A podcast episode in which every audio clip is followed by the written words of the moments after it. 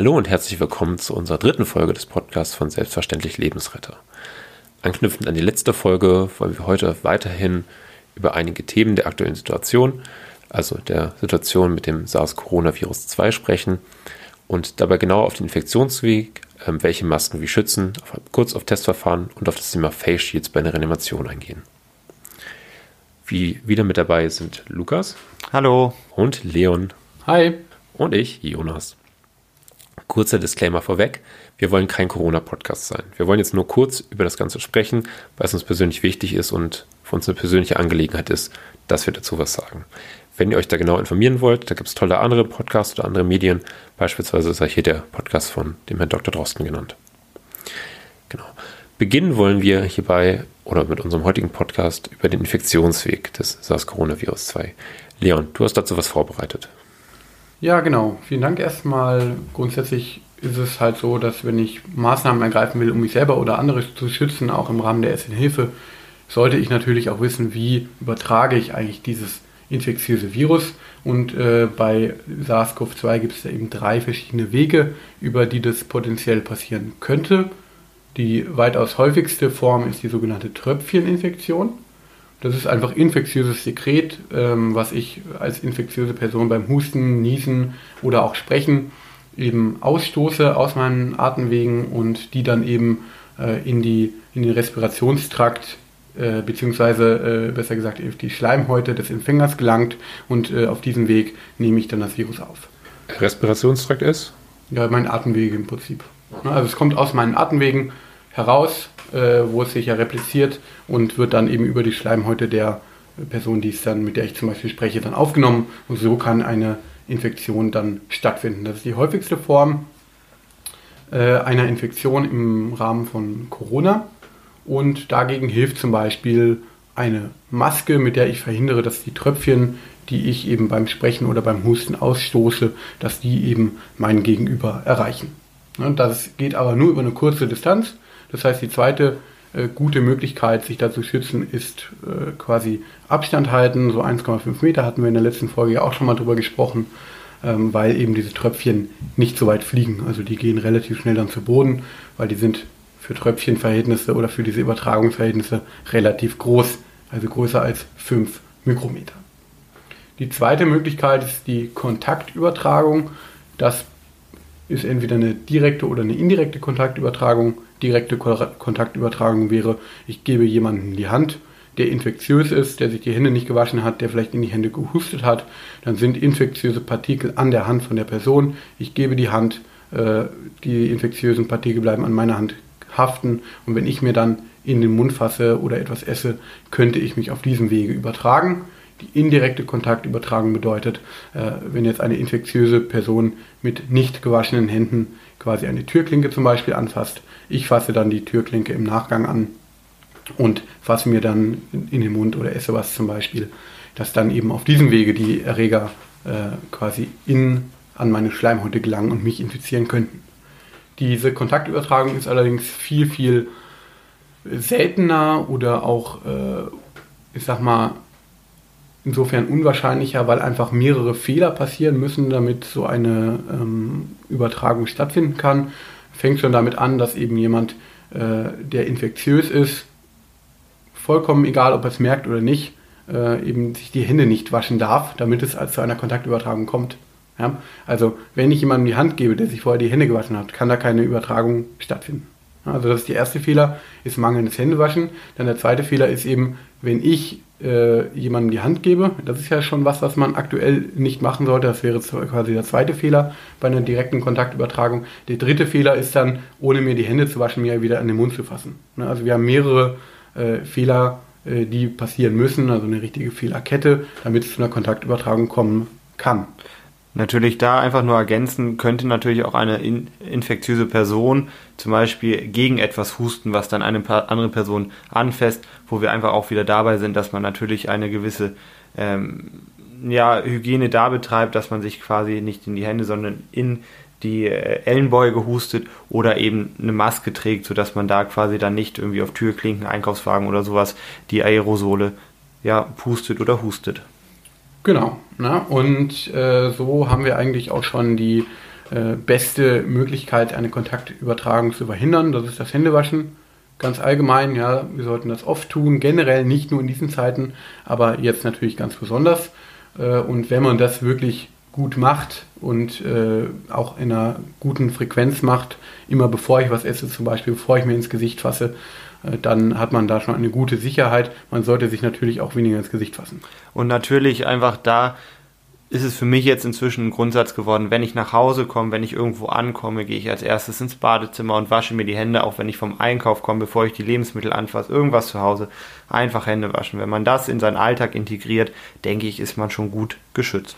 Genau, ne, um diese Risiko einer Kontaktübertragung dann zu verhindern. Also Tröpfcheninfektion, direkte und indirekte Kontaktübertragung und der dritte Übertragungsweg ist die aerogene Übertragung. Also wir haben ein Aerosol, Aerosol ist ja im Prinzip nur ein Gemisch aus Luft und Wasser im Endeffekt, äh, wo wir eben Tröpfchenkerne haben, ähm, die eine Größe haben von kleiner 5 Mikrometern. Also da sind wir in einem viel kleineren Bereich. Hierbei ist es jetzt auch so, dass diese ganz, ganz, ganz kleinen Tröpfchen, die können bis in die ganz kleinsten Anteile des ähm, Atemtraktes kommen, ja, bis in die Alveolen und da eben tatsächlich die direkte Infektion kann auf diesem Wege stattfinden. Also die nehme ich nicht unbedingt über Schleimhäute auf, diese ganz kleinen Tröpfchen, sondern die gelangen direkt in die ähm, tiefsten Atemwege. Diese Aerosole, ähm, die da gibt es gewisse äh, quasi Situationen, wo die bevorzugt auftreten oder in einer relativ großen Menge einfach auftreten. Das ist eben vor allem im medizinischen Bereich relevant. Also zum Beispiel bei äh, Intubation, also dem Schaffen eines künstlichen Atemweges oder auch ähm, bei, äh, bei der, im Rahmen der Herz-Lungen-Wiederbelebung haben wir da gestern drüber gesprochen. Oder wenn ich jetzt zum Beispiel eine beatmete Person absauge, also Sekret aus den Atemwegen heraushole mit, mit einer Absaugvorrichtung. Auch da entstehen diese Aerosole einfach in einer sehr, sehr hohen Menge und äh, deswegen ist da auch die einzige Möglichkeit, sich so richtig zu schützen, eben eine FFP3-Schutzmaske zu tragen. Was das genau ist, da reden wir später nochmal drüber. Ja, vielen Dank erstmal. Das war ja durchaus ausführlich und haben wir einen guten Überblick darüber erlangt, ich, welche Infektionswege, welche Übertragungswege es gibt. Ähm, ich würde direkt mal bei dem Punkt bleiben ähm, zum Thema Masken. Du hast jetzt gerade die FFP3-Maske angesprochen. Was für verschiedene Maskentypen gibt es denn? Und inwieweit schützen die mich oder schützen die andere? Da gibt es doch Unterschiede. Genau, also grundsätzlich kann man das einteilen in den ja, Mas an die Masken, die jetzt äh, für die allgemeine Bevölkerung aktuell in dieser Situation auch äh, äh, sinnvoll sind. Das sind Mund-Nasen-Bedeckungen bzw. Mund-Nasen-Schutz. Unterschied ist einfach Mund-Nasen-Bedeckung, ist was sich jeder aus dem äh, fetzen Stoff quasi herstellen kann, was wir eben sehen, was ganz, ganz viele Leute äh, eben in der Öffentlichkeit tragen. Das dient einfach dazu, meine Umwelt zu schützen, dass ich eben äh, diese Tröpfcheninfektion insbesondere eben unterbinde. Ähm, die Mund-Nasen-Schutz ist jetzt das zertifizierte Medizinprodukt dazu, ähm, hat also einen ähnlichen Nutzen, also auch quasi den mein Umfeld zu äh, schützen, äh, mit dem Unterschied, dass da eben ähm, ein Stempel drauf ist, sage ich mal, der sagt, okay, dieses Produkt ist zertifiziert und für den äh, Krankenhausalltag zu gebrauchen. Das ist ja ähm, im, im, Krankenhaus hat es eben den Sinn, im Rahmen von einer Operation zum Beispiel zu verhindern, dass jetzt meine äh, Tröpfchen aus meinem Mund ins OP-Gebiet zum Beispiel fallen und da eine Infektion zum Beispiel verursachen. Und äh, dann gibt es neben diesen Maskentypen oder Bedeckungstypen noch die FFP-Masken. Das sind partikelfilternde Halbmasken, äh, die es auch wieder in drei Stufen gibt, also FFP1, 2 und 3. Ähm, der Unterschied von diesen Stufen ist einfach nur die Dichtigkeit im Endeffekt. Also da wird ein natriumchloridhaltiges Prüfaerosol hergestellt und damit werden die getestet die FFP3-Masken müssen über 99% davon zurückhalten, FFP2-Masken über 94% und die FFP1-Masken sind irgendwo äh, im Bereich von 85%. Äh, daran kann man schon so ein bisschen unterscheiden, wo die jetzt eingesetzt werden.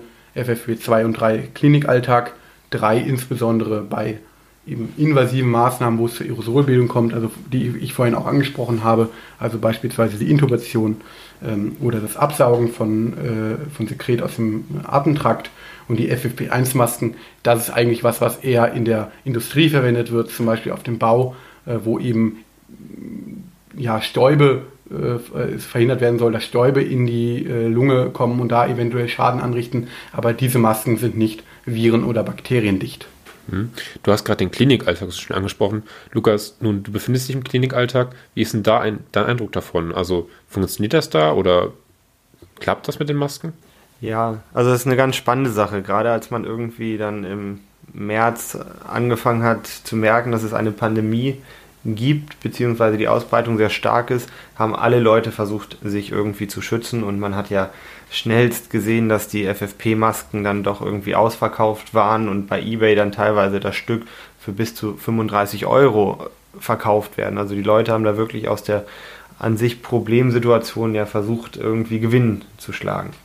Im Krankenhaus ist es genauso wie in allen öffentlichen ähm, ja, Gebäuden, so dass da quasi eine Mundschutzpflicht herrscht und auch an den Eingängen quasi eine Security ist, die das kontrolliert was Leon gesagt hat, es gibt verschiedene Mundschutzarten, das sehen wir auch in der Klinik. Also es gibt die Leute, die dann einfach einen Schal quasi drüber tragen, beziehungsweise sich die selbstgenähten Masken. Das ist, sage ich mal so, 50 bis 80 Prozent der Leute tragen selbstgenähte Masken. Der Besucher jetzt direkt oder der äh, Flieger, Fliegerin, Ärzte? Nee, also es sind, es sind die Besucher, die diese Masken tragen. Ich selbst finde, dass man einfach durch diese selbstgenähten äh, Masken, die sind relativ dick, und dadurch ist es einfach so, dass man, wenn man acht Stunden lang quasi mit so einer Maske ist, gerade wenn man viele Aufklärungsgespräche oder sowas führt, das ist sehr anstrengend dann zu atmen, es ist sehr warm dahinter, so dass wir da dann natürlich die medizinischen zertifizierten Mund-Nasenschütze tragen. Was man auch manchmal in der Klinik sieht, ist, dass äh, Leute die FFP-Masken tragen, wo ich aber wirklich Leon recht gebe, dass ich sage, FFP2 und FFP3-Masken sollten dem medizinischen Personal vor, äh, vorbehalten sein. Das Problem ist einfach die aktuelle Situation. Wir haben nicht genug davon, die sind relativ teuer und auch die Aufbereitung funktioniert nicht wirklich. Auch wenn wir die jetzt in der Krisensituation quasi erstmal sammeln und gucken, ob man die noch aufbereiten kann, aufgrund der Mangelsituation.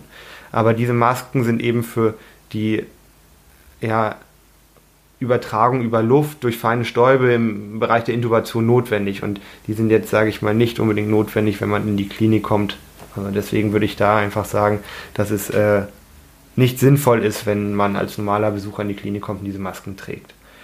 Und was man auch manchmal sieht, was ich relativ, ähm, ja, wo ich merke, dass das Verständnis von den Leuten noch nicht so da ist, die Masken mit Ausatemventil. Es gibt ja die FFP2 und 3 Masken mit Ausatemventil. Und da muss man einfach ganz klar sagen, die schützen mich, ja, die FFP2 und 3 Masken schützen mich selbst davor, dass ich kein Virus bekomme. Aber wenn ich selbst Virusträger bin, dieses Ausatemventil hat keinen Filter. Das heißt, ich puste die potenziellen Viren in die Umgebung und kontaminiere da natürlich die anderen. Und da sollte ja eigentlich Ziel des Mund-Nasenschutz sein, dass ich die anderen nicht anstecke, wenn ich Virusträger bin. Und da sind halt die FFP2 und 3 Masken leider mit Filter leider kontraproduktiv. Und das sieht man leider ab und zu. Und da muss man die Leute halt auch darauf hinweisen, dass die jetzt gerade eher eine Gefahr für die anderen Leute im Krankenhaus darstellen.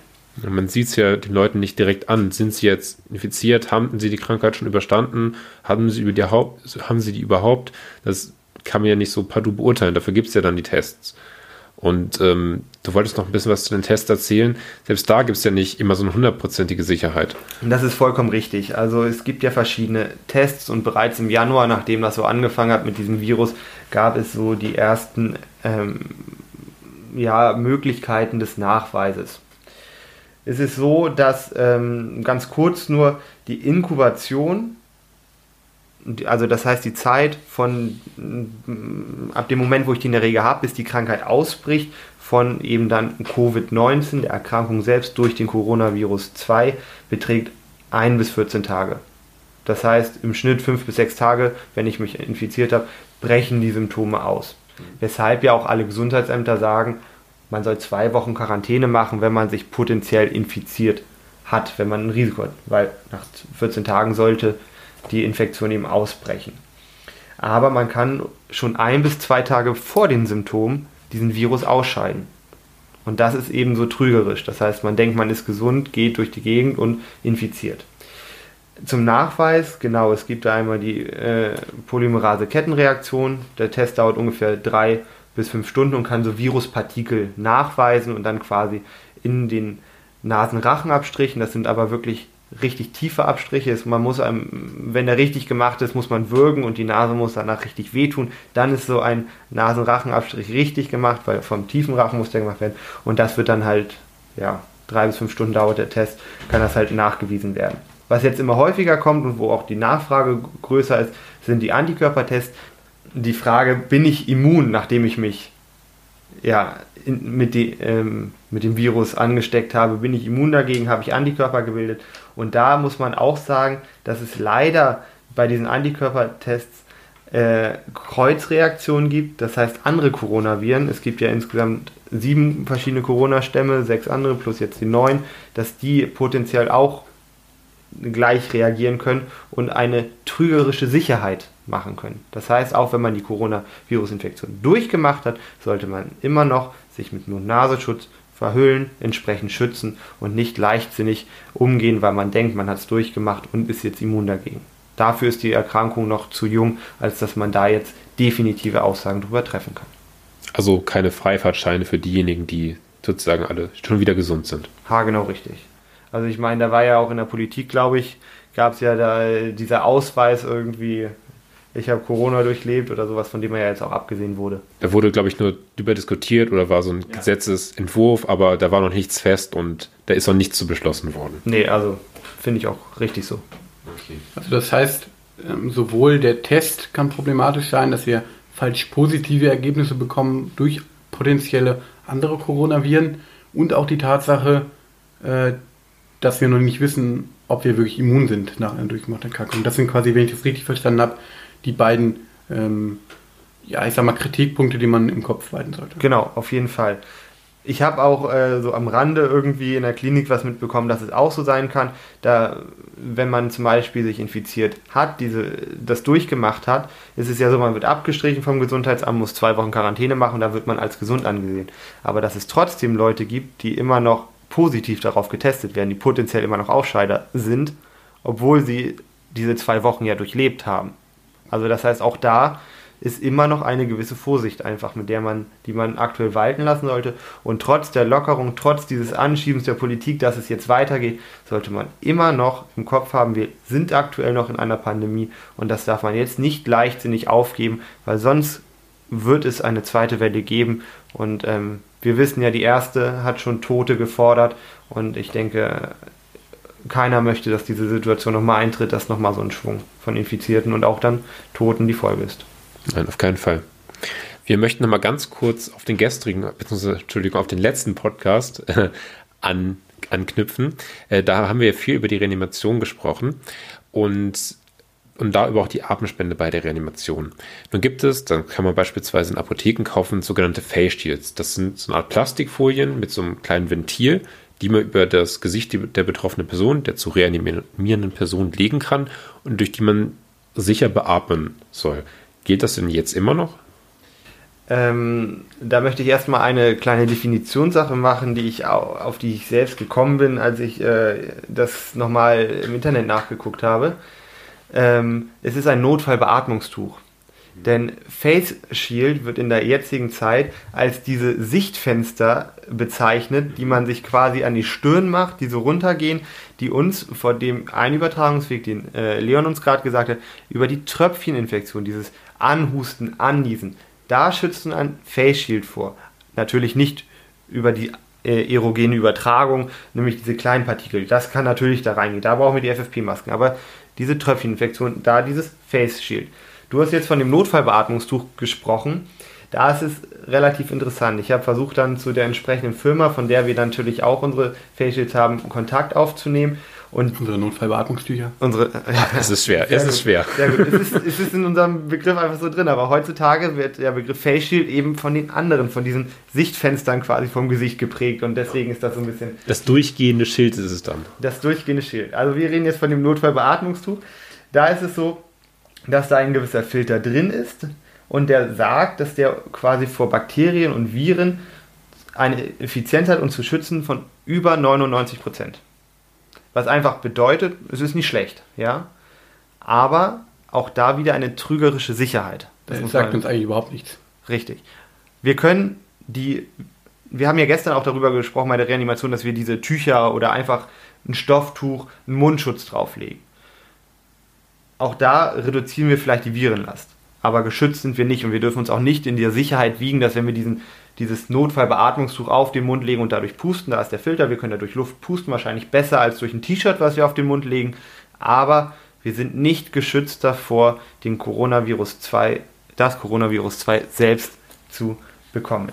Okay, also gilt weiterhin sozusagen im Zweifelfall die Atemspende dann lieber weglassen bei der Reanimation. Ha, genau so ist es. Gerade wenn man selbst in der Risikogruppe ist, was wir gestern gesagt haben, sollte man in diesem Falle darauf verzichten. Das heißt, ähm, die Firma hat jetzt keine Angabe gemacht, wie es sich spezifisch mit äh, diesem Coronavirus verhält. Nein. Da gibt es wahrscheinlich auch gar keine richtigen Untersuchungen. Nee, also es war, es war eher ein ganz, um das ganz kurz nochmal zu sagen, eher eine Suche. Die Firma hat mir selbst gesagt, es ging um Kreuzkontamination durch Viren, Bakterien dabei, haben sich dann aber eher auf das Reanimationstraining von ihren eigenen Puppen beschränkt und da nochmal Handlungsanweisungen gegeben, aber weniger mit dem ähm, entsprechenden Notfallbeatmungstuch. Da haben sie dann entsprechend nur einen ganz kurzen Absatz zu, den man findet, eben mit der Effizienz von über 99 Prozent. Mhm. Und wenn man dann diesen Filter nochmal irgendwie, der da drin ist, sich noch näher anguckt, findet man aber keine eindeutigen Aussagen darüber. Ich glaube aber auch, dass sich keiner da festlegen möchte, weil sollte es zu einer Infektion kommen, natürlich. ist da natürlich, wissen wir, die Klagekette vorprogrammiert und entsprechend wird man da keine anderen Aussagen als dieses größer gleich 99 Prozent finden. Okay. Ja, vielen Dank äh, für diesen Einblick. Äh, und wir kommen damit auch schon zum Ende dieser Folge. Habt ihr noch abschließende Worte? Ja, also ich möchte noch gerne nochmal loswerden, so als vielleicht äh, Fazit ganz am Ende. Eine Maske, die ist auf jeden Fall eine gute, gute Sache. Wir haben gehört, was für verschiedene Masken es gibt. Aber bitte, bitte beachtet die gängigen Hygienevorschriften, die zum Beispiel vom Robert-Koch-Institut eben herausgegeben werden. Ja, die Maske, äh, die sollte nicht dazu führen, dass man eben die Abstandsregel nicht mehr einhält. Also haltet Abstand, wascht euch die Hände. Das ist das Effektivste überhaupt. Wenn ihr dazu eine Maske habt und es nicht durch die Maske ersetzt, dann macht ihr alles richtig. Genau. Und trotz der Lockerungen, die unsere Politik ja aktuell anstrebt, habt einfach einen ja, gesunden Menschenverstand, bleibt rational und ähm, ja, geht jetzt nicht leichtsinnig mit der aktuellen Pandemie, mit der aktuellen Situation um. Und lasst euch nicht von Verschwörungstheoretikern ähm, die Butter vom Brot nehmen. Das hast du schön gesagt. genau. Mit diesen Worten beenden wir die heutige Folge. Ich bedanke mich bei euch beiden für die tollen Informationen und bedanke mich bei euch fürs Hören und bis zum nächsten Mal.